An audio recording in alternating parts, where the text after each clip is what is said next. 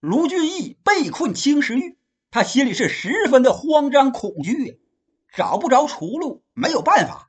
卢俊义和众将商议，军兵厮杀了一天，都是疲倦非常，咱们就先在这里歇一晚上吧，等天亮再寻找出路。徐宁他们也没有别的办法，大伙都是人困马乏，就只好在这青石峪里暂时歇息。不说卢俊义被困青石峪。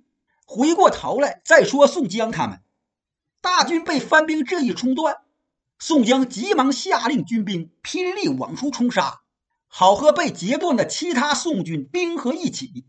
正厮杀呢，猛然就见黑云四起，狂风大作，走石飞沙呀！这就是辽国统兵副元帅贺崇宝做的法。跟随在宋江身侧的法师公孙胜一见。他急忙把手中的松纹古剑朝空中一指，口里念念有词：“灭了轰，灭了轰，灭了轰，灭了轰，散！”随着公孙胜这一声喝，就见那空中黑云立时就四下里散开了，狂风也不刮了，周围军兵都能见着了。宋军包括宋江在内都是大喜，立刻都是精神倍增，冲啊，杀啊！所有兵将一个反冲锋，就把番兵给杀退了。此时天已经黑了，宋江见番兵撤退，他怕再中贺崇宝的埋伏，就命令把粮车头尾相连，摆成一个圈儿，做成一个寨栅，然后查点人数。这一查点，才知道将领当中没有卢俊义等十三个人，军兵少了五千左右。这肯定是先前被番兵冲断大军的时候。卢俊义他们被番兵给割断了，没有跟上来。宋江等所有将领都是很着急呀。可现在天已经黑透了，宋江不敢派兵马去寺外查探，怕中埋伏嘛，所以就一直焦急的等到天亮，然后让呼延灼、林冲、秦明、关胜他们四个人各自带着五千兵马去四下里搜寻卢俊义他们。可找了整整一天。竟然是一点消息也没有！哎呀，这可奇怪！卢俊义他们这五千兵马去哪儿了呢？就是鸟飞也有个影啊，那上哪儿找去？现在卢俊义他们正被困在青石峪，那青石峪四周都是高山峻岭，唯一的一道出口还被贺崇宝让番兵用大石头给添堵上了，所以呀。呼延灼他们是没法找到卢俊义他们的。宋江见找不着卢俊义他们，他急得就犹如热锅上的蚂蚁，坐卧不安呢。他又算了一卦，这宋江还信上卦了。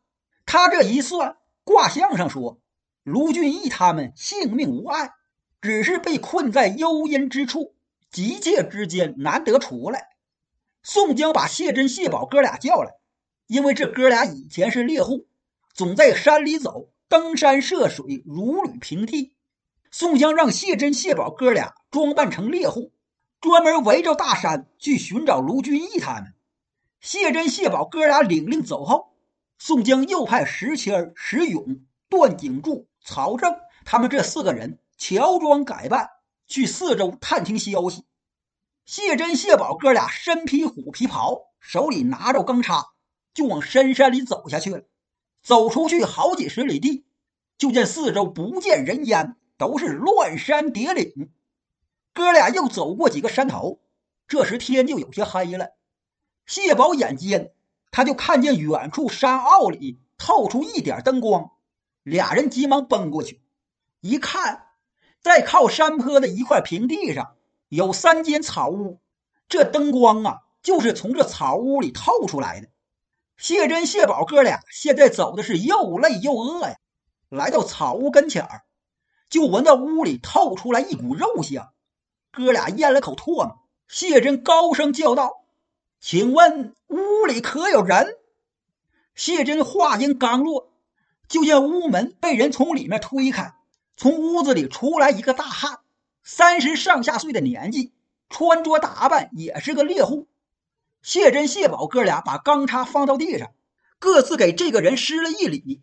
谢珍说：“这位大哥，我们哥俩本是山东人士，以前也是猎户，三个月前来到此处做些买卖，可没想到辽宋两国却开兵建仗，这买卖就不好做了，本钱也给赔的一文不剩，没有办法，只好做回老本行。我们哥俩就进山里打些猎物，换点钱花度日。哪知对此处地理不熟，就迷了路了。眼看这天已经黑透了，索性到了您这儿。我哥俩想在大哥这儿借宿一晚，请大哥看在都是猎户的面上，方便则个。谢真说着，和谢宝又给这个大汉施了一礼。那大汉用眼睛上下打量打量谢真、谢宝哥俩。他是满眼的怀疑之色呀，还没等他说话呢，就听屋里有个老太太的声音问：“二啊，是谁在跟你说话？”“啊，娘，是两个自称山东的猎户，他俩要在咱这借宿。”“哟，既然也是山东的，就让他们进屋吧。”“哎，这大汉非常的孝顺，就遵照他娘的话，把谢珍、谢宝哥俩让进屋里。”谢珍、谢宝哥俩点头致谢，进到屋里，就见屋里边陈设非常的简陋，炕上坐着一个老太太，六十来岁。哥俩急忙上前施礼：“老人家，我们哥俩打扰您了。”“嗨，不打扰，不打扰。”这老太太非常的慈祥热情，让谢珍、谢宝哥俩坐下。“你俩是山东哪里人呢？”谢珍说。我们老家是登州，哎呀，原来是登州啊，真是有缘呐！不瞒着你俩呀，我们原籍也是登州人，过这边已经有十多年了，也靠打猎为生。我们姓刘，这是我的儿子，叫刘二。八年前呐，他老爹有病死了，现在就我们娘俩相依为命。哎呦！你俩看看，我见着老家的人一高兴，光顾着唠叨了。你俩饿了吧？正好，我儿子刘二刚打回来一只獐子，在锅里煮着呢，咱们一起吃饭。这老太太心可真好。谢珍、谢宝哥俩一听，急忙又站起身，给刘老太太和刘二他们娘俩再次施礼，多谢老妈妈，多谢刘大哥。刘老太太娘俩都是热情的招呼谢珍、谢宝哥俩。书要简短，刘老太太娘俩陪着谢珍、谢宝哥俩这就吃饭。桌上虽然没有什么山珍海味，可刘妈妈和刘二的淳朴热情，却让谢珍、谢宝哥俩甚是感动。这哥俩感觉这顿獐子肉是非常的香，真可谓是美味佳肴。在吃饭的时候。老太太就随便就说起了梁山坡的事儿，她和儿子刘二都很是称赞梁山坡好汉的所作所为。饭吃完之后，谢珍、谢宝哥俩就有意无意的打听这周围的地理环境。刘二就说：“我们娘俩到这儿也将近二十年了，这里的路径十分的复杂，我经常去山里打猎，也有的地方不熟识。”说到这儿，这刘二突然问谢珍、谢宝哥俩：“你俩不是什么猎户，二位敢如实相告吗？”谢珍、谢宝哥俩听刘二这么一问，他俩心中都是大吃一惊，相互瞅瞅，对了一下眼光。谢宝站起身，双手一抱拳：“我们哥俩真是猎户，他是我哥哥，叫谢珍，我叫谢宝。”不敢再瞒老妈妈和刘大哥，我们哥俩都是梁山坡好汉，如今被朝廷招安，统兵前来破辽国，只是因为前几日开战，我们有一支兵马被番兵冲散，到现在下落不明，因此我们哥俩领令前来打探消息，寻找这支兵马。刘二把谢宝给扶坐下。两位哥哥既然是梁山坡好汉，那我就指引你们路径。刘老太太得知谢珍、谢宝哥俩是梁山坡好汉，她更是高兴，就让儿子赶快给谢珍、谢宝哥俩指引路径。谢珍、谢宝哥俩大喜呀，紧忙又给刘老太太娘俩施礼。我们这支兵马有十多个头领，五千左右军兵，就是被困在什么地方，也得是一处好大的区域。刘二说：“这跟前儿还真就有这么一个去处，此地叫青石峪。这青石峪啊，四周都是高山峭壁，里边老大了，装个一万两万人的那是富富有余。”这青石峪啊，出来进去的只有一条路口。要是把这条路口用大石头一堵上，外面没有兵马去救，那困在里面的人是插翅都出不来。我猜想啊，你们那支兵马多半是被困到这青石峪了，所以你们探寻不到。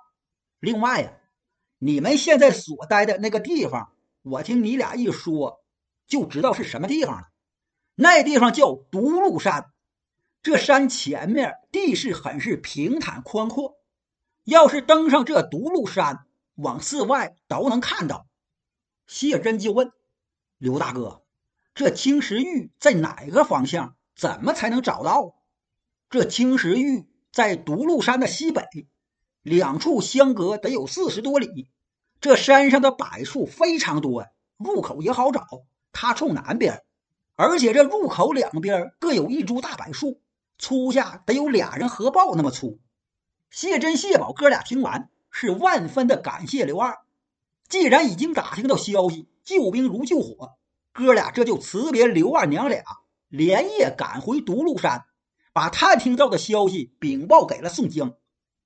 宋江等人听完谢珍、谢宝哥俩的叙说，都是吃了一惊，急忙商议，看怎么去青石峪。打探具体情况，是派一少部分兵马去，还是在这的所有兵马都去？正商议呢，前去探听消息的段景柱、石勇、石谦、曹正他们四个人都回来了。段景柱和石勇俩人也探听到了有关青石峪的消息。吴用说：“既然青石峪是极有可能困住傅先锋他们的地方，那里必然得有大队番兵。”咱们这些兵马就都去。宋江点头说好，这就立刻收束粮车，整顿兵马，让谢珍、谢宝哥俩在前边带路，往青石峪快速奔袭而来。